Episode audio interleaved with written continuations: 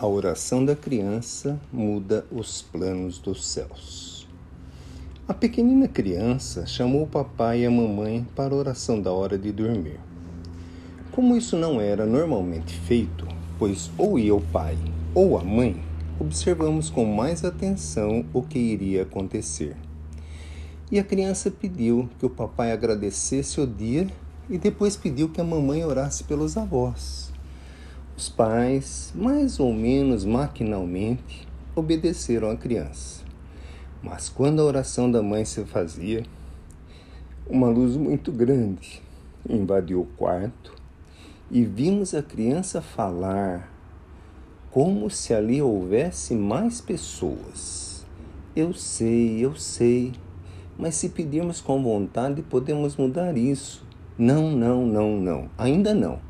Esperemos a resposta que vem de Deus. Esperemos.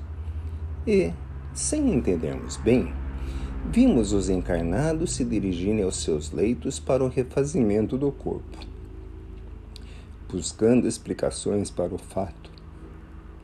Pedimos nós outros, os anjos, os anjos de guarda daquela casa, que a luz se fizesse em nossos corações e pudéssemos também saber quem ali estivera e nossas preces foram atendidas.